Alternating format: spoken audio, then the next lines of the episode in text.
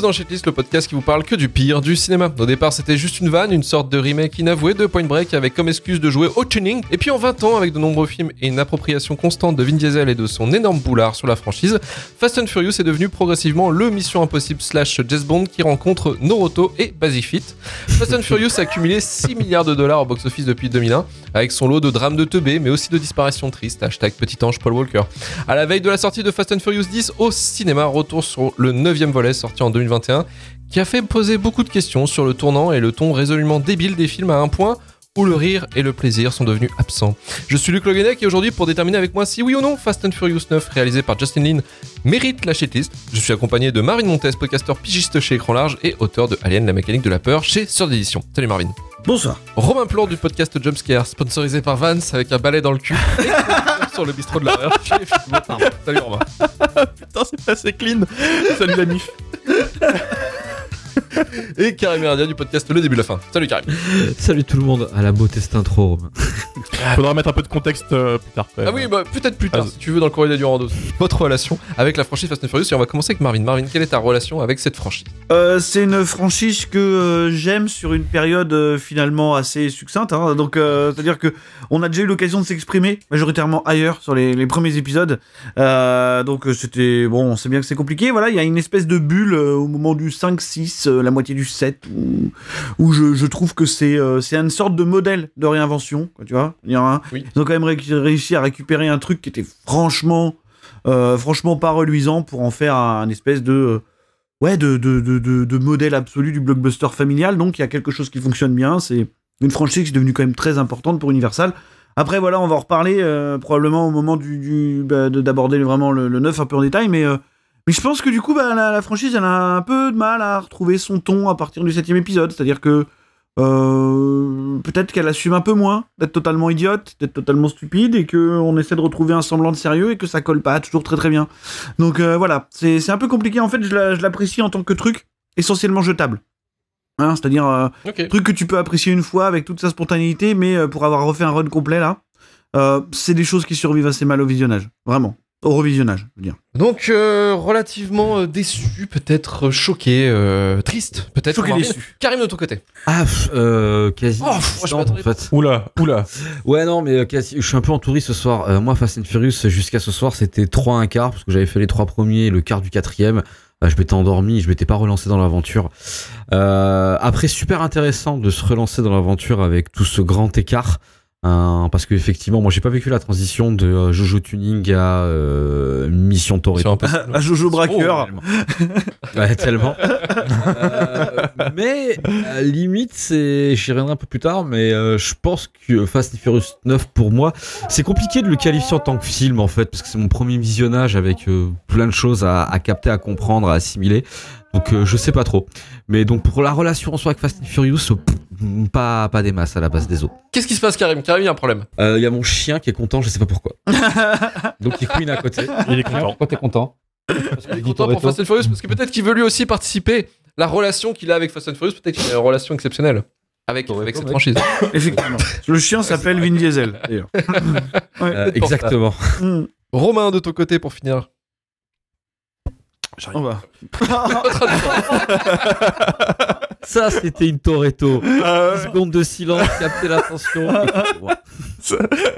euh, c'est une relation conflictuelle parce que je suis très heureux de redécouvrir tous les premiers films avec euh, vous et Rome comment parce que ça a vieilli puis il y a le côté vintage euh, street racing qui est plutôt plaisant à voir pour les premiers Euh, sachant que j'ai vu que le 1, le 2, le 5 le 7, 8 et 9, que du coup j'ai vu le 8 et le 9 pour ce soir. Donc il me manque des bouts quand même du, du puzzle. Un puzzle qui n'a aucun sens et euh, j'ai l'impression qu'il n'en fera toujours pas de sens, même quand j'aurais vu en Non, non, non, non. mais hum, voilà. Euh, J'aime beaucoup le 5 et le, le 7, qui sont pour moi les seuls vrais bons films, même si ça reste, on va dire, un terme assez un peu trop, un peu trop sérieux pour ce que c'est vraiment, euh, voilà, de la, franchise. Mais euh, sinon, je m'en fous de ton existence, quoi. Ça, ça me fait rire. Je l'apprécie pas autant que les gens aimeraient le, faire croire un peu partout en mode ouais, c'est trop débile, c'est marrant, etc. Parce qu'elle, a le côté assumé qui, qui s'est rajouté au fil des années.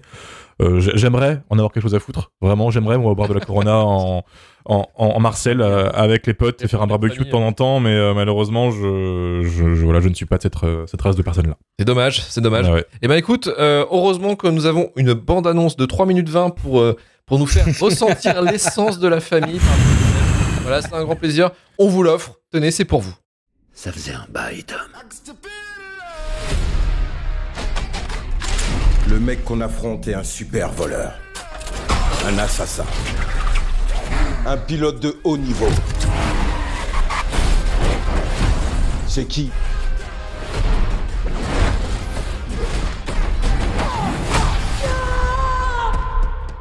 Jacob est le frère de Dom. Toute ta vie, tu t'es battu pour être plus rapide que Dom. Plus malin que Dom. Fort que Dom. Mais est-ce que tu pourrais le tuer? Parce que je suis prête si tu l'es aussi. Rien n'est plus puissant que l'amour de la famille. Mais quand il se transforme en haine, rien n'est plus dangereux.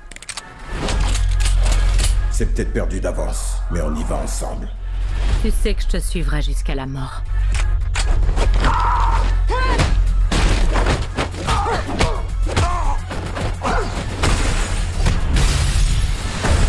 De jouer. Dis-moi pas que c'est une Pontiac Fiero équipée d'un moteur roquette. Impressionnant, hein? Je sais, ouais. Non? Non, c'est- c'est pas impressionnant. J'ai le cul en flamme Fast and Furious 9, sorti en juillet 2021, produit par Original Films et distribué par Universal avec un budget de 200 millions de patates. Écrit et réalisé par le Taïwanais Justin Lin, déjà derrière Fast and Furious Tokyo Drift, Fast 4, Fast 5 et le 6, sous une musique de Brian Tyler. Dom Toretto, joué par Vin Diesel, mène une vie tranquille loin du bitume auprès de Letty, sous les traits de Michel Rodriguez et de leur fils Brian. Ils savent bien tous les deux Brian. que les- derrière les horizons les plus radiaux se cachent toujours les dangers les plus sournois. Cette fois, pour sauver ceux à qui le tient le plus, Dom va devoir affronter les démons de son passé. Son équipe se rassemble pour démanteler un complot à l'échelle mondiale mené par le tueur le plus implacable qu'ils aient jamais affronté, aussi redoutable avec une arme que derrière un volant, un homme qui est nôtre, qui est no- qui n'est autre pardon, que le frère désavoué de Dom, Jacob. oui, c'est là. Jacob. Voilà, c'est c'est la vie. En fait, c'est une, une autobiographie de la vie de Karim. hein, Faut, faut, faut, se- faut se le dire. Euh, Romain, euh, alors, euh, Fast and Furious 9, qu'est-ce que t'en as pensé? Ah, quelle aventure Alors moi je l'ai pas vu au cinéma, je l'ai pas vu euh, même à Cannes, puisque c'est un film d'ouverture de, de Cannes, il me semble, une séance Oui, sûr. spéciale. Oui, hein, c'est voilà, on- spécial. on vit dans, ce- dans cette timeline là maintenant dans ce monde euh, on fait avec Euh, j'y suis allé l'esprit ouvert parce que moi je suis parti de ceux qui ont bien aimé Hobbs and Shaw si tu veux euh, vraiment turbo nanar turbo débile Ah ouais. complètement con Ah ouais. et qui m'a ouais je suis parti de, cette- de ces gens là je suis, je suis désolé mais moi euh, Il est là. voir euh, de- deux chauves qui se tapent dessus en s'insultant pendant deux heures ça m'a plu voilà je suis désolé je suis un homme simple j'aime les petits plaisirs de la vie et Statham en est, Statham en est un Oui, non, mais je- et je me dis, putain, bah, c'est fait juste après. Euh, Hobbs and Shaw, euh, ça a l'air d'être un peu leur nouvelle direction. Je me dis, ça va être dans le même, euh, même type. Mais non. Parce que là où Hobbs and Shaw euh, assume entièrement d'être complètement con, le 9, Fast and Furious, il se prend quand même vachement au sérieux pour un concept totalement con quand même. C'est que on va quand même balancer des voitures dans l'espace, euh, il y a du hacking de malade, euh, tout ça. Enfin, je trouve qu'il y a un vrai problème de ton avec tout ce bordel. Et dès le début, ça va quand même flinguer. Déjà, il y a des trucs qui vont pas, et ils font quand même croire dans la première heure du film à des flashbacks totalement fous, où il y a un jeune Vin Diesel qui voit la mort de son père, etc., qui est joué par un mec qui est censé ressembler à Vin Diesel jeune, qui n'est pas la même couleur de peau. Euh... ah, attends, attends. Ah, quand même, j'abuse un peu, je suis désolé. Je... Un peu de cohérence dans Fast and Furious, c'est pas... Voilà. Et et il y a plein de trucs comme ça qui m'ont fait dire mais qu'est-ce qui s'est passé sur ce film en fait? Dans le sens où je comprends cette idée de vouloir garder le ton de la série un petit peu, euh, on va dire, on track, on va dire, tu vois, avec euh, la famille. euh, à chaque fois, on rajoute un membre de la famille qui arrive. Bon, bah là, c'est le frère qui sort de, littéralement de nulle part, neuf films après. Pourquoi pas? Mais je trouve que c'est le film qui, ça y est, montre que la franchise, elle a plus rien à dire. Ils ont accepté, il y a quelques films, que c'était complètement débile. Et que là, en fait, ça y est, ils, sont, ils tournent à vide. À partir du moment où ils ont accepté de faire le même de Fast and Furious 9, on va dans l'espace, c'était mort. En fait, je sais pas si vous voyez ce que, ce que je veux dire, ouais. dans le sens Mhm. où il n'y a, y a plus rien. S'il y avait un petit défi technique à relever encore, ce serait stylé, dans le sens où quand même dans les premiers, il y a quand même des vraies cascades en dur avec des bagnoles qui volent dans tous les sens, etc. Là non, c'est un festival de CGI dégueulasse et des cascades dans lesquelles tu crois absolument pas. C'est déjà un problème dans Hobbs and Show où t'avais The Rock qui tombait d'un immeuble et qui tombait en mode bon bah let's go quoi. Euh, mais là c'est assez fou, t'as des cascades, par exemple t'as ce moment fou, la voiture de Dominique euh, chope une liane et ouais, fait, fait Tarzan. Bon, pourquoi pas, mais, mais, mais allons-y. Et euh, j'ai un vrai souci en fait avec euh, qui qui fait le méchant, que fait quoi, euh, qu'est-ce qui se passe? Parce que Charlize Theron ne fait pas grand chose à apparaître dans une sorte de cage de verre tout, tout le long. Bon bah, son frère, c'est pas vraiment un méchant qui croit pas quoi. Le mec il est là en mode oh là là, je, je fronce les sourcils. Ils ont pris John Cena parce que John Cena ce temps-ci il fonctionne et que il fallait remplacer The Rock. Parce que euh, Vin Diesel et The Rock c'est un petit peu compliqué. Ah, Même si aux dernières nouvelles ça reprend. Depuis le flop de Black Adam, euh, The Rock a l'air d'être un petit peu plus. euh, Oui, il est plus gentil, euh, clairement. ouais, Ouais, c'est c'est c'est c'est marrant. Ils ont dû faire Euh, des sales reshoots là.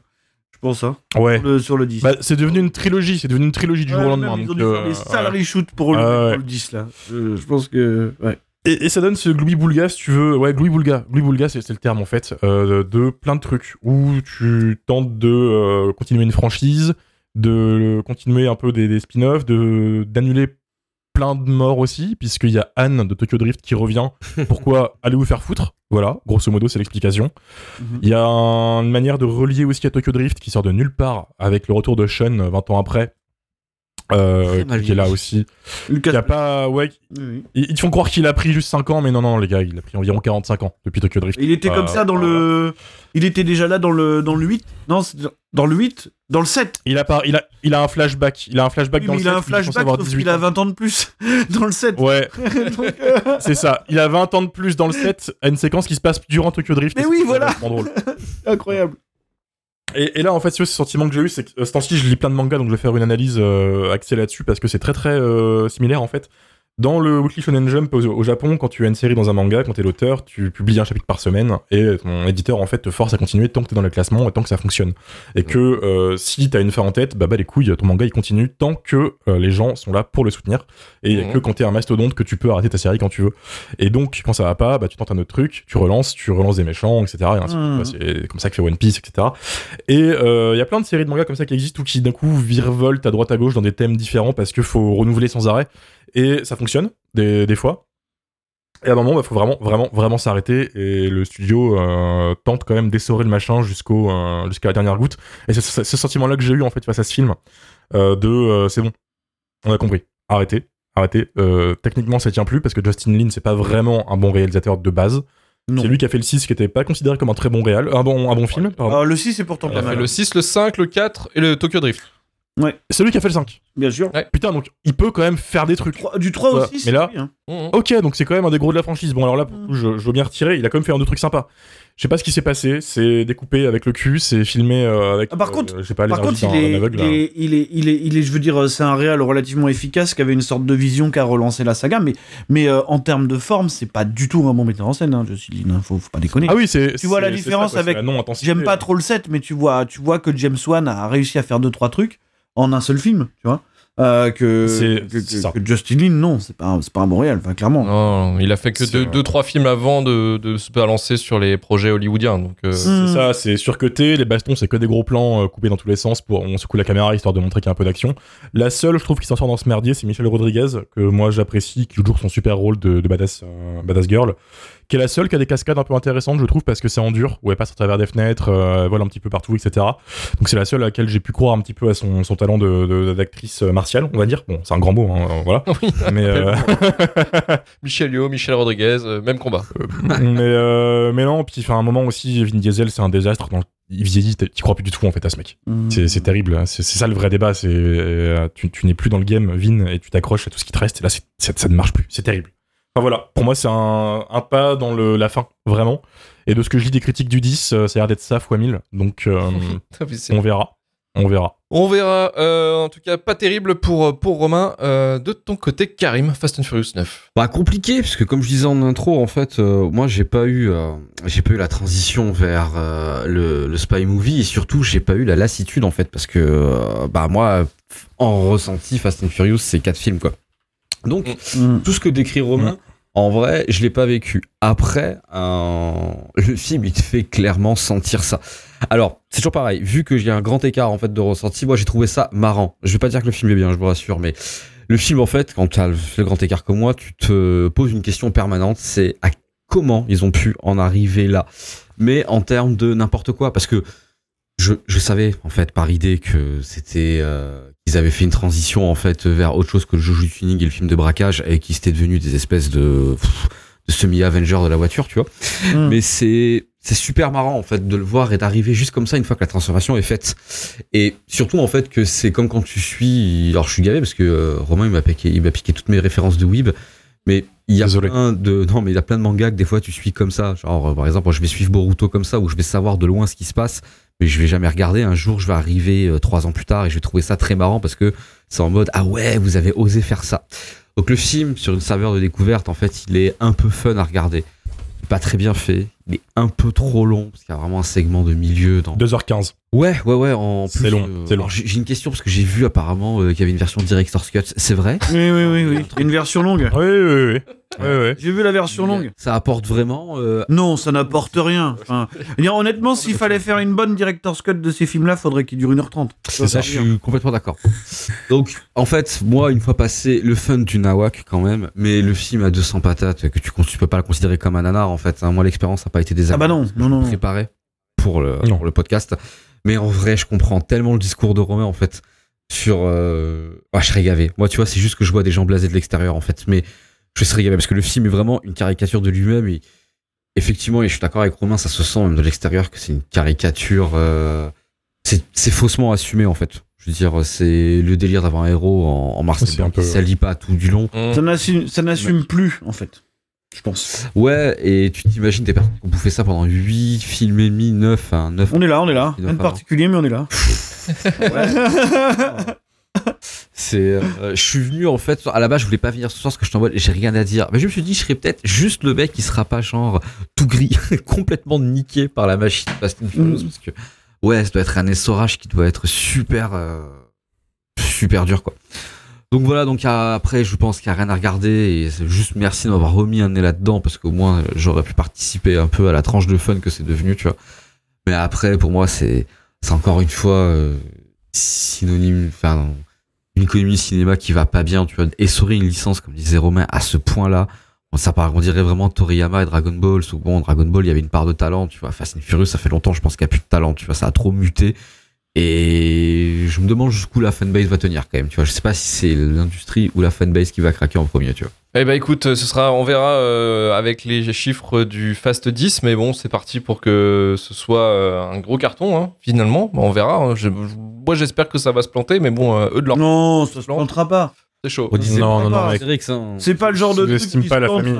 ça. Ça, ça se plantera pas. Euh, Marvin, pour finir sur, euh, sur Fast 9. euh, Eh ben écoute, euh, moi je, pour le coup j'ai vécu euh, la mutation de cette saga euh, à chaque étape. Euh, on est là. C'est Ah, beau ça. Donc euh, je disais, alors, alors comme j'ai dit avant, parce que c'est important surtout de le resituer et de l'aborder globalement, parce que c'est vraiment un symptôme en fait ce film-là. hein. C'est vraiment un bout de course absolu quoi. C'est-à-dire que euh, au début je parlais du fait que les films je les aimais bien en tant que que- qu'œuvre jetable quoi. Tu vois, c'est-à-dire tu les vois une fois, là c'est marrant, tu vois, tu retiens une scène ou deux. Souvent t'as un gros marqueur dans le film, et puis quand tu les revois, C'est vrai. moi, je les ai tous revus là. Bon, il y, y a beaucoup de moments où je me suis retrouvé à être surpris d'être saisi par la vacuité du, du truc, quoi. Tu vois, genre, euh, les, en fait, les films sont tellement longs qui, qui, qui, qui te laissent l'occasion d'être saisi par ça. Tu C'est-à-dire que quand, quand t'as des, des scènes de, des pseudo-scènes d'action assez, assez mal branlées euh, qui s'étirent sur 30 minutes, t'as t'as vraiment tout le temps au revisionnage d'apprécier le fait que. euh, pff, Ouais, quand même, là, on est, on est quand même en, en train d'en faire beaucoup pour pas grand chose, quoi. Et, et, et celui-là, il a, il, a, il a un autre problème, c'est que je pense que c'est la première fois où, où lui, c'est pas qu'il survit pas au revisionnage, c'est qu'il survit pas à la durée de la saga tout court. Tu C'est-à-dire que dès le premier visionnage. C'est trop. C'est, c'est, c'est pas, tu vois. C'est la première fois où, en fait, je me suis senti tellement euh, écrasé par la surenchère du truc que j'ai piqué du nez en salle. Tu vois.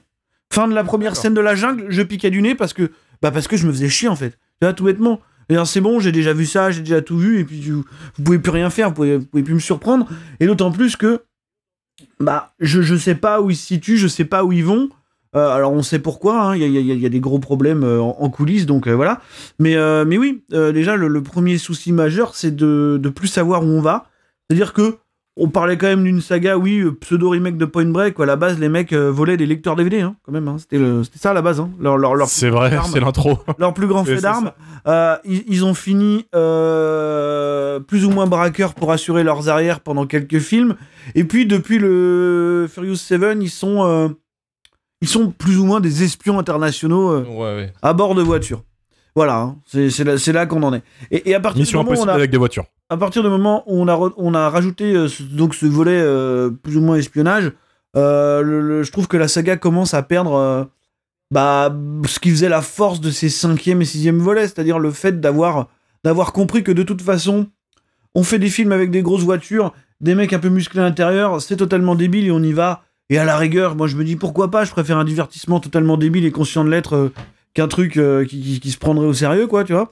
Donc, euh, et à partir du 7, bah en fait, il retombe un peu dans les travers des premiers, c'est-à-dire que finalement, est-ce que on ferait pas un truc un petit peu plus sérieux, tu vois? Je veux dire, moi j'ai l'impression de voir un petit retrait, quoi. Genre on s'assume moins en tant que franchise complètement décérébrée, même si ça l'est, hein, évidemment. Mais mais j'ai quand même l'impression que c'est c'est beaucoup beaucoup beaucoup moins assumé, quoi. Et donc euh, voilà, euh, maintenant que ça s'est affirmé comme étant euh, plus ou moins l'espèce de franchise super-héroïque d'Universal, voilà, je pense qu'il y a, il y a, peut-être un, une tonalité un peu moins nanardeuse de luxe à partir du 7, quoi.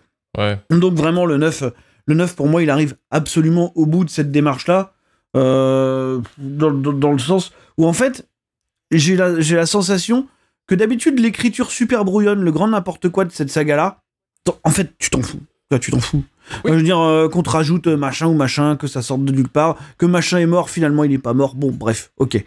Euh, même- si là, le- les types parlent de famille depuis 9 films et il y a un frère qui est. On n'a jamais parlé avant, mais bon. allez. Et, et, et- de mais nulle bon, part. mais d'habitude, t'es un peu récompensé, tu vois. Cette écriture super brouillonne-là, elle est récompensée parce que quand tu penses à Fast Five, tu penses à la séquence du coffre, tu penses à Furious 6, Oui, tu oui, oui. penses à, à l'autoroute ou à la piste d'atterrissage. Enfin, tu vois, il y a des trucs comme ça. Et en fait, bah, Fast and Furious 9, je suis impossible, je suis incapable de te citer une scène marquante. Là, comme ça, tout de suite, tu vois. Genre, peut-être la jungle au début, vite fait. Mais, mais j'ai vraiment pas l'impression qu'il y ait de récompense à l'écriture absolument euh, brouillonne et stupide, euh, et stupide du truc, quoi. Voilà, pour moi, c'est juste.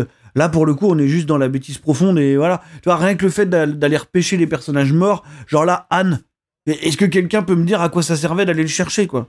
Là, il, Rien de il particulier, mais on est là, hein. Comme un fantôme, tu vois. Oui, voilà, rien de particulier, mais on est là. Littéralement ça. Littéralement Anne. et, et pour terminer, bah, de toute façon, il n'y a pas 50 000 raisons qui font que cette saga-là a pris ce tournant-là et que ça s'annonce pas terrible à partir du 10. Bah, de toute façon, c'est qu'il y a un seul problème, c'est Vin Diesel.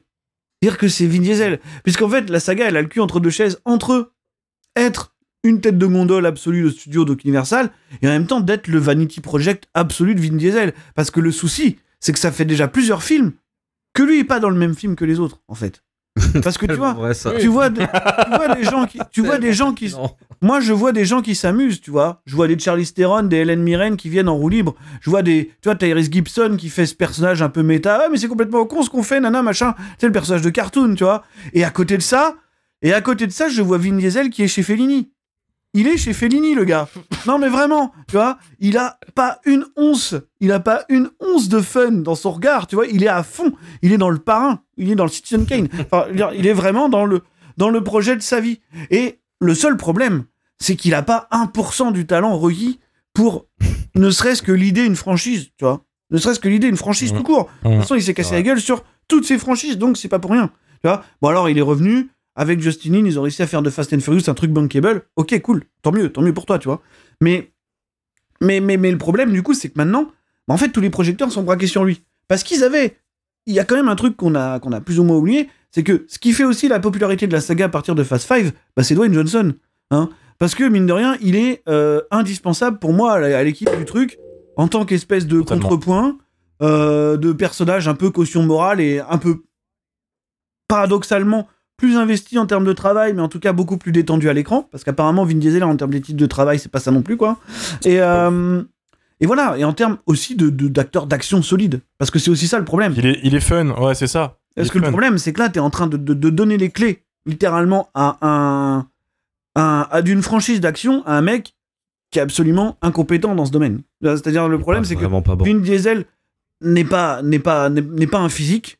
Bah non, non, tu vois. À part le fait qu'il ait des épaules en Marcel, ok. Euh, il dégage absolument rien. C'est pas un bon acteur. Et surtout, c'est pas quelqu'un qui sait euh, gérer les chorégraphies de combat ou quoi que ce soit. Et c'est aussi là, là que qu'on touche du doigt le fait que la mise en scène de Fast and Furious, finalement, apparaît méchamment spectaculaire rajouter des couches et des couches de numérique, bah finalement, elle fait rien d'autre que de compenser des mecs qui savent pas trop ce qu'ils font, quoi. C'est-à-dire que dès que tu vois, t'as des bastons comme on, on avait des trucs complètement improbables, genre Michel Rodriguez contre Gina Carano ou, euh, Paul Walker contre Tony Jaa. Et donc, qu'est-ce que tu pouvais faire? Bah, Finalement, bah là, là, pour le coup, tu avec des trucs surcutés parce que il, fallait absolument montrer, bah, il fallait absolument cacher le fait que la plupart des gens sachent, sachent pas se battre, tu vois, tout bêtement. Et voilà. Le problème, c'est qu'il n'y a plus aucune authenticité là-dedans, il y a vraiment que dalle, quoi. Et donc, euh, bah, l'absence de The Rock et dans une moindre mesure, parce que c'était un personnage moins important de Jason Statham, finalement, ça joue beaucoup sur la tonalité du film et du fait qu'on se concentre euh, quasi exclusivement sur Dominique Toretto et qu'en fait, c'est un personnage qui est tout sauf passionnant. Quoi. Tu te fais chier à le regarder, c'est une catastrophe. Je- Déjà, j'ai l'impression que Vin Diesel, il joue, la- il joue sa vie à chaque réplique et, et en fait, c'est complètement ridicule, quoi. Tu vois, c'est- c'est- bah, vraiment, tu vois, moi j'ai l'impression que les autres s'amusent, mais que lui il est à fond, quoi. Et, et bah ça marche pas, quoi. Donc, euh, donc voilà, non, non, c'est c'est très embêtant. Après, j'ai toujours un peu d'espoir pour le Fast 10 parce que je me dis, écoute, on n'est pas à l'abri qu'un jour quelqu'un arrive en disant euh, on refait un truc débile, on s'en bat les couilles, et là peut-être que, peut-être que pourquoi pas, tu vois. Mais, euh, mais bon. Euh, Vu les voilà, on a vu- critiques on- euh, qui sont on a vu- actuellement. on a vu que The Rock avait redéboulé après, après l'échec Black Adam alors qu'il avait juré de jamais y retourner. Je me dis, ils ont dû faire des sales reshoots, ils ont dû l'intégrer au forceps, ça, ça va être rigolo, mais. euh, mais bon. Ah, ce qui paraît, Voilà. c'est plus sur. En fait, ils ont mis une scène post-générique sur la fin de la première partie. oui, Parce et que du coup, ils ont rajouté un film. une, un tri- une trilogie. La blague, la blague. Donc bon, ouais, je, je- je- en fait, on le problème, c'est qu'on s'amuse plus, quoi. Voilà, on s'amuse plus du tout. C'est le seul le fun, intérêt oui, avait le oui, fun, le fun, le fun est parti. Le fun n'est plus là. Le fun n'est vraiment Ouais. plus là depuis. Pour moi, c'est Furious 7 qui marque la fin du fun, tu vois. Et mais, mais à la rigueur, encore, t'as quelques scènes dans le 8, je trouve. Enfin, t'as quelques scènes par-ci par-là. Dans le 9, c'est vraiment terminé. Et même, tu vois, euh, John Cena. John Cena, on sait qu'il peut être plus ou moins incandescent, en tout cas en roue libre. On a vu Peacemaker, on a vu des trucs comme ça. Ça marche. Et là, et c'est pareil, il est d'un sérieux, lui.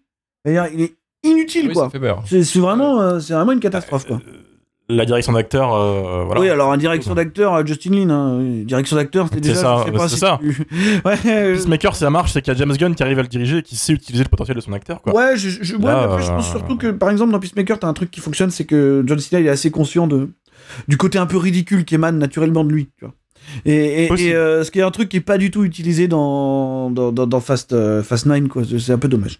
Mais Mhm. bon, oui, oui. Non, je, je, c'est vraiment, vraiment pas bien, quoi. Donc, euh, on se, on se prend à rêver au fait que ça se relève un peu, mais il y a peu de chance. D'autant plus que c'est Willy Terrier sur Fast 10, hein, donc euh, voilà. Mais, mais non, ça va être, ça va être complexe. Le terrier, le terrier qui repasse après Justin Lin, parce que Justin Lin s'est cassé du tournage, Oui, oui, bien il sûr. me semble. Ah oui. Donc Ah oui, voilà, y a oui, aucun espoir. Il y avait un clash entre. Ouais, D'accord. Même Lin, euh, on avait ras le cul, tu vois. C'est dire. Le terrier, c'est un mec qui vient prendre un SES en route en mode euh, ok, je le fais. Déjà, Lynn, c'est Ouais, improbable qu'il revienne sur le 9, hein, parce que ça fait deux films qu'il est plus là. euh, bon. euh. Mais le truc, c'est que c'est quoi? C'est que oui, c'est Vin Diesel qui a cassé les couilles. Je pense que c'est ça, parce qu'on a. Mais oui, mais de toute façon, assez euh, flagrants Oui, oui, oui. avec, Et puis en plus, euh, maintenant, il est à la prod. Maintenant, il est à la prod, donc Oui. euh, c'est sa Il y franchise. a du pouvoir.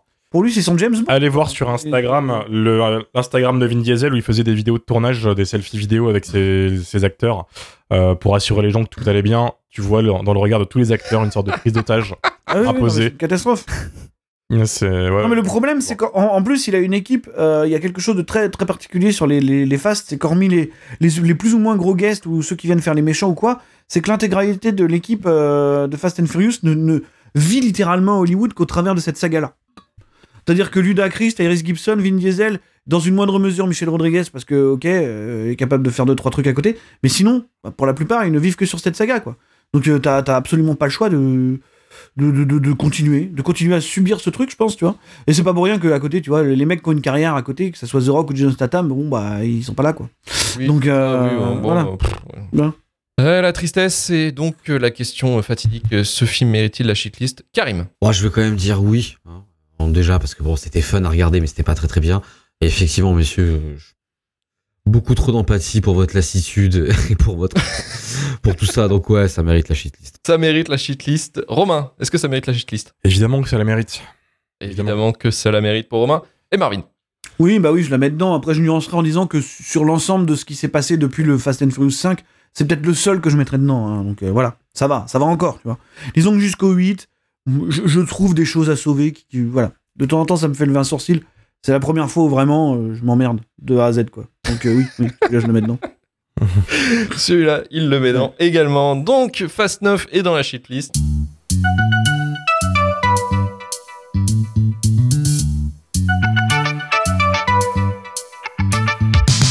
Merci Marvin, merci Karim, merci, Romain. N'oubliez pas de nous soutenir sur Patreon avec deux forfaits disponibles. Le forfait à 3 euros le Shitlist Prime qui permet d'avoir l'épisode en avance sans pub et le forfait à 5 euros Shitlist Plus qui permet d'avoir l'épisode en avance plus euh, également les contenus exclusifs comme les épisodes que nous faisons euh, un par mois euh, où vous avez la possibilité de nous écouter sur des films récents et également euh, toutes nos parties euh, streaming, nos commentaires audio, voilà, vous avez euh, la possibilité de les avoir directement sur la page euh, Patreon. On a joué à Left 4 Blood, il me semble. Non, Euh, Back 4 Blood. Back 4 Blood. Back 4 Blood. Redfall aussi, où nous avons euh, transpiré devant autant de nullité. C'était oui, oui. incroyable entre, entre moi et Marc. compliqué. C'était- C'était horrible. C'était horrible. Allez. Il y a Dead Island 2 aussi qu'on avait fait, il y a Max Payne, enfin bref, il y a pas mal de choses euh, qu'on a mis. Euh, voilà, si en Twitch remarche, euh, voilà, c'est ça aussi, on euh, par la suite. C'est voilà, donner des sous, donner des sous. Peut-être qu'on on est obligé de développer une propre plateforme pour diffuser nos. Voilà, c'est ça, nous allons monter notre propre architecture. Euh, voilà, si- nous n'avons pas le choix. Ça se trouve, nous sommes bannis Oui. euh, de Twitch et nous ne savons pas. Voilà, c'est oui, voilà. les risques du métier. C'est les risques du métier. Et nous remercions les donateurs de cette semaine, Bandy Flash et Ginny Moon, qui se sont, euh, qui ont souscrit pardon au Shitlist Plus. Retrouvez-nous la semaine prochaine pour une FAQ. Donc euh, n'hésitez pas à poser déjà vos questions sur, euh, sur le mail et sur les réseaux sociaux. Euh, shitlistpodcast.com pour le. ST. Rejoignez sur Twitter, Instagram, TikTok et notre serveur Discord, bien entendu, où nous parlons de tout, mais aussi de rien. Et ça, c'est ça qui est formidable. Donc rejoignez-nous. Et, euh, Euh, 5 étoiles et sur nous répondrons à toutes les questions, y compris les plus gênantes. y compris les plus gênantes. Effectivement, nous sommes là. Euh, Jamais dû dire ça. et on se Ah bah oui, Prochaine. justement. À la semaine prochaine. Allez, salut à tous. Ciao, ciao. Salut. Salut.